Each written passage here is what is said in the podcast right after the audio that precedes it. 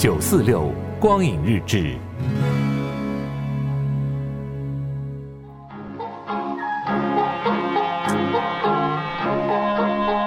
范柳原、白流苏、沈世钧、顾曼桢。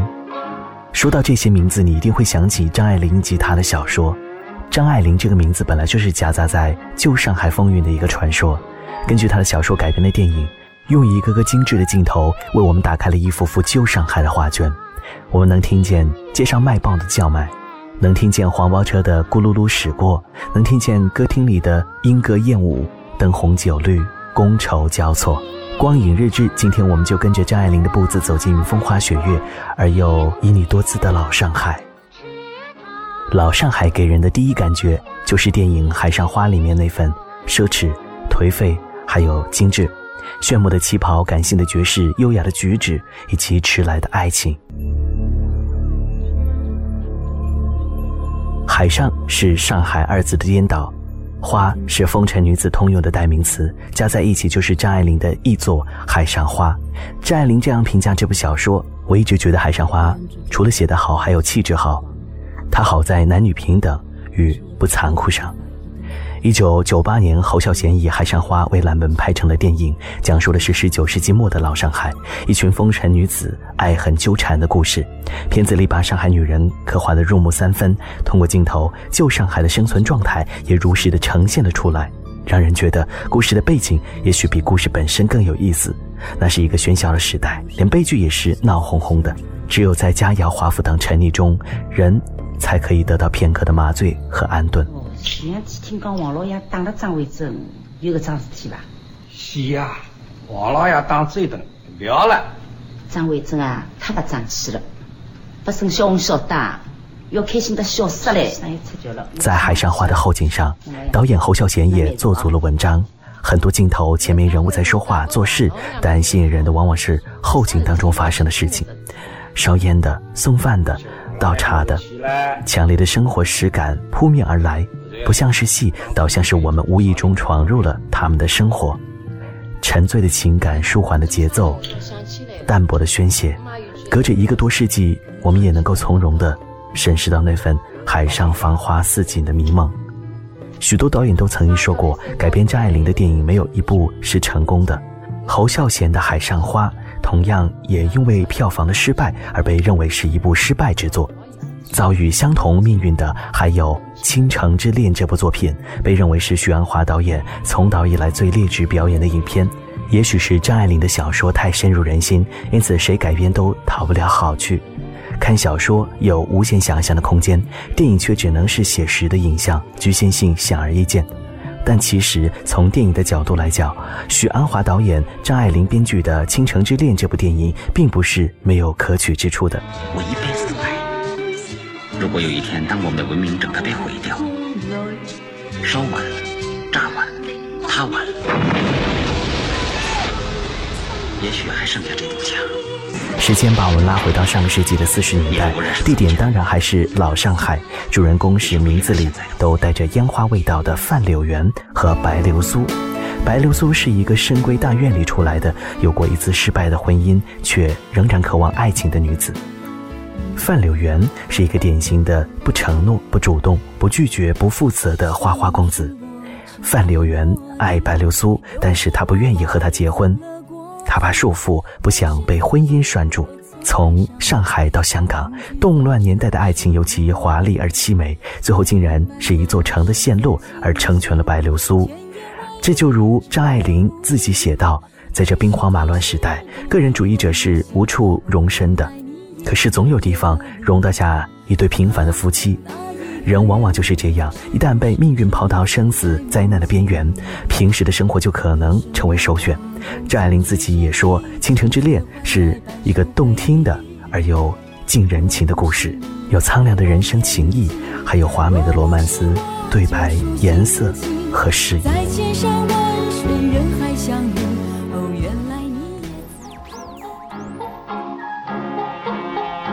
关于老上海，关于张爱玲那些电影当中的妖娆意蕴，总都有着不同的风情。光影日志，今天我们就继续沿着张爱玲的步子走进风花雪月，而又旖旎多姿的老上海。如果像导演们说的那样，改编张爱玲的电影没有一部是成功的，那么根据张爱玲小说改编而成的《红玫瑰与白玫瑰》以及《怨女》，也是两部毁誉参半的影片。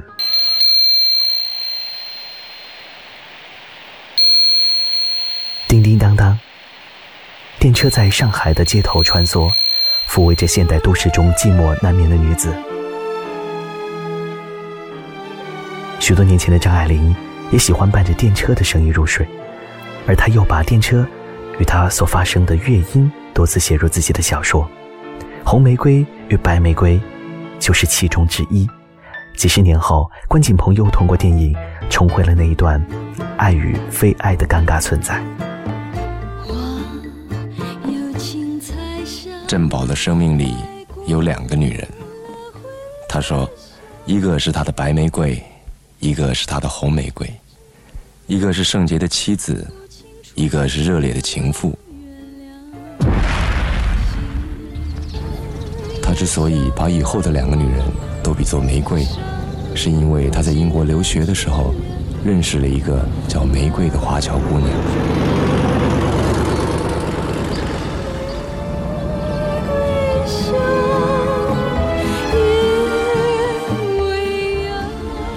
也许每一个男子全都有过这样的两个女人，至少两个。娶了红玫瑰，久而久之，红的变了墙上的一抹蚊子血，白的还是床前明月光；娶了白玫瑰，白的便是衣服上沾了一粒饭粘子，红的却是心口上的一颗朱砂痣。关锦鹏以一种冷峻旁观的态度，描绘了一种无奈的情感。以两种颜色代表女人的两种美，也代表了两种感情追求。对于男人是忠实与与熊掌的关系。红玫瑰与白玫瑰中，精致的上海街道，地道的上海小阁楼，那些优越人士的摩登生活，三四十年的旧上海的气氛，营造得非常成功。透过这部影片，我们看到了关锦鹏导演对三十年代的上海的钟情。在典型的上海少妇生活中，蕴藏着太多的猜忌、迷惘，还有空虚的漩涡，而这些漩涡却又被张爱玲设计的精到又决绝，以致往往一个瞬间的感受就能够左右一生的念头，人生的脆弱无助就这样淹没于日常。一九八八年上映的《怨女》，同样改编自张爱玲的小说，这是一段清朝末期发生在上海的宅门戏。刻画出了在挫折羞辱中求生的营地大半生生涯以及他所经历的遭遇。漂亮的麻油西施营地被迫嫁给了软骨病的富家子，忍受着亲戚们的冷嘲热讽、哥嫂的阿谀奉承。等到丈夫死了，儿子大了，她终于拿起了怨女这把剑，日复一日的麻木和肆意着。电影把女人公的扭曲心理描绘得入木三分，苍凉无比。有人说，张爱玲笔下的女人大多是怨妇，从《怨女》里的银娣到《半生缘》里的曼璐，都是从天真烂漫的少女变成了怨妇。其实，如果可以选择，没有一个女人愿意做怨妇，只是当生活承担不起他们的未来，她们只有以扭曲怒骂来还击。这些女人不过只是那个时代的牺牲品。黑暗中是无论曾经辗转过多少个地方，张爱玲在我们心中总是属于上海的。光影日志，今天我们继续跟随张爱玲，走进风花雪月，有旖旎多姿的老上海。张爱玲的小说总是导演们最想拍而又最难拍好的。在那么多褒贬不一的影片里，只有一部是获得了广泛接纳和好评的，那就是许鞍华导演的《半生缘》。《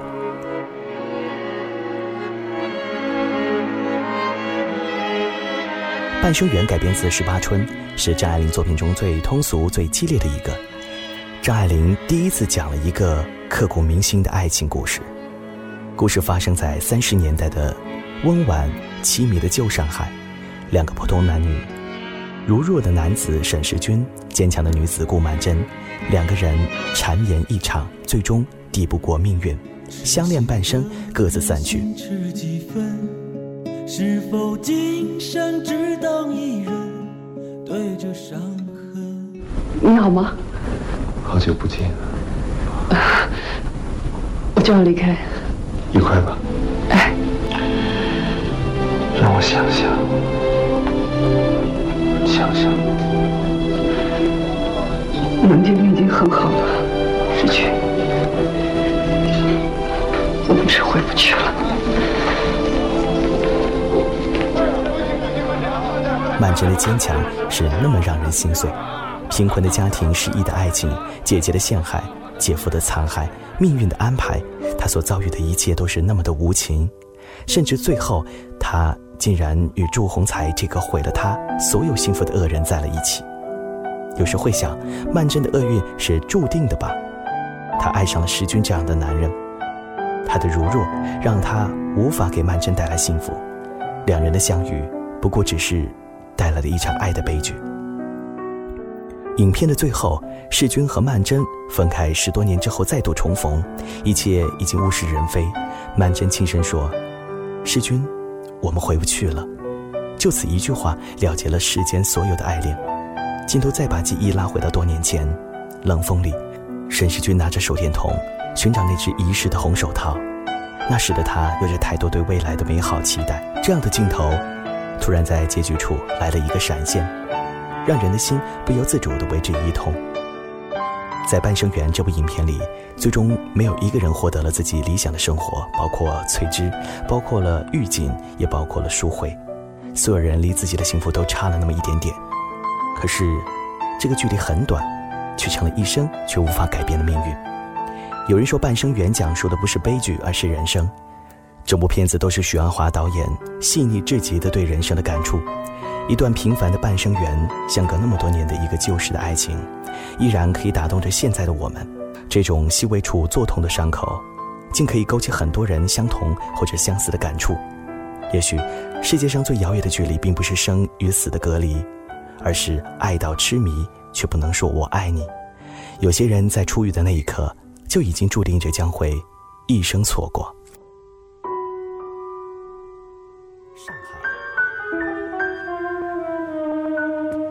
不知道是张爱玲让我们更迷恋旧上海，还是旧上海让我们更喜欢张爱玲。她的小说被改编成一部部的电影，导演们用一个个精致的镜头为我们打开了一幅旧上海的画卷。光影日志今天继续跟随张爱玲走进风花雪月而又旖旎多姿的老上海。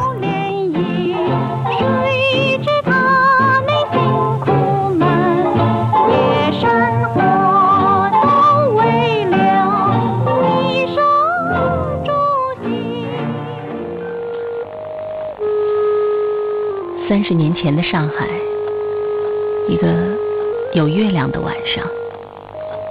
啊，我们也许没赶上看见三十年前的月亮。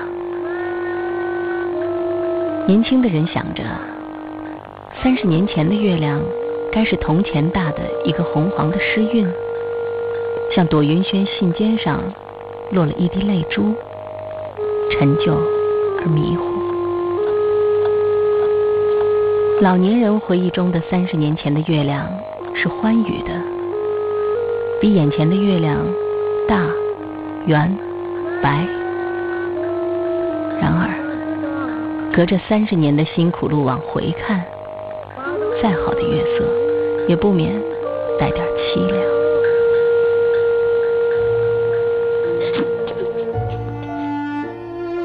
张爱玲是上海人，她是离不开上海的。张爱玲总是在自己的作品中不厌其烦地描绘上海的市民生活。她曾说：“公寓是最合理的逃市的地方。”那么多年以后，张爱玲居住过的房子，她生命的场，她情感和创作的依托，还残留着她怎样的足迹和往事呢？铺开褶皱了的上海地图，我们来到张爱玲的故居。她的故居坐落在上海静安寺附近的一个热闹的十字街头，常德路。一百九十五号常德公寓，红漆木桌、窗棂以及瓷器上的那层厚厚的尘土，一切仿佛都回忆着那段令人心碎的往事。白色的天，水阴阴的，洋梧桐巴掌大的秋叶，黄翠透明，就在玻璃窗外。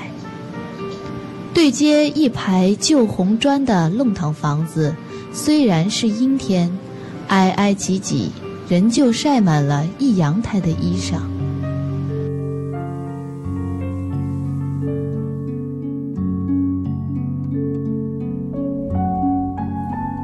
在张爱玲的小说改编成的电影里，给我们最近印象的就是那部李安导演的《色戒》。许多人佩服李安眼光老辣，选中《色戒》来拍成电影。《色戒》是张爱玲小说中毫不起眼，却很受作者本人重视的一部作品。张爱玲从构思到写好这部小说，一共花了二十五年，可见她在其中倾注的感情。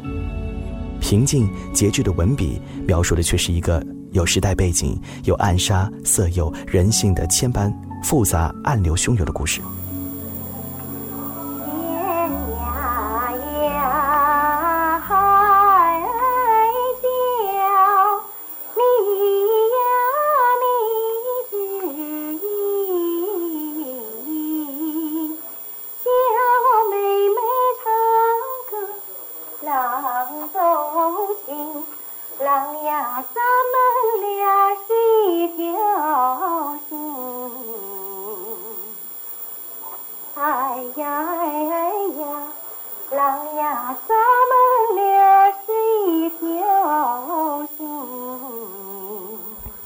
色戒的故事发生在抗战时期的上海，进步女学生加之预谋施美人计，刺杀特务头子易先生。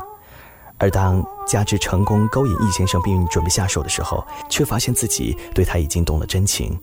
加之通风报信，让易先生逃过了一劫之后，易先生却对他赶尽杀绝。当年对于这部电影的评价纷纷扬扬，褒贬不一。我想李安对色戒的改编最成功之处。是将张爱玲的文字意境超越性拍摄了出来。从世俗的眼光看出去，王家之承担了革命任务，却在与汉奸相处中失去了自我，最后连累自身及同志被杀害。但往下看去，更多的却是怜惜一个女人爱上了一个男人，这本是人性最初始的表达，只是这份爱却发生在了错误的时间、错误的地点。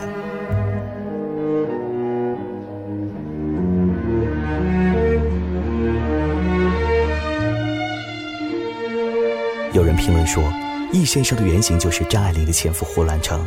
不管是否，《色戒》都好像是张爱玲的一段自传，包含着她对爱情的理解。在《色戒》中，李安导演把老上海的街头拍得很真实，外白渡桥、外滩、锦江宾馆、咖啡屋、亭子间、法国梧桐，一幕幕的场景，给人梦回老上海的感觉。当年《色戒》上映时带来的喧嚣已尘埃落定。且让我们在张爱玲的笔触当中，再次回味那场梦境一样的爱意缠绵。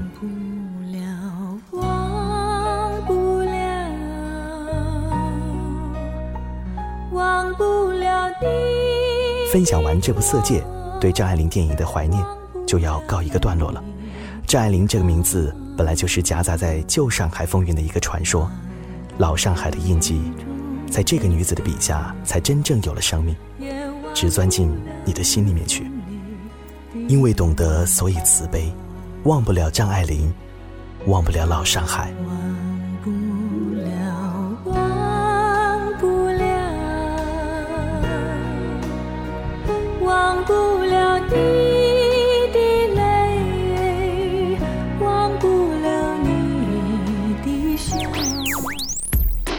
精致声音，九四六出品。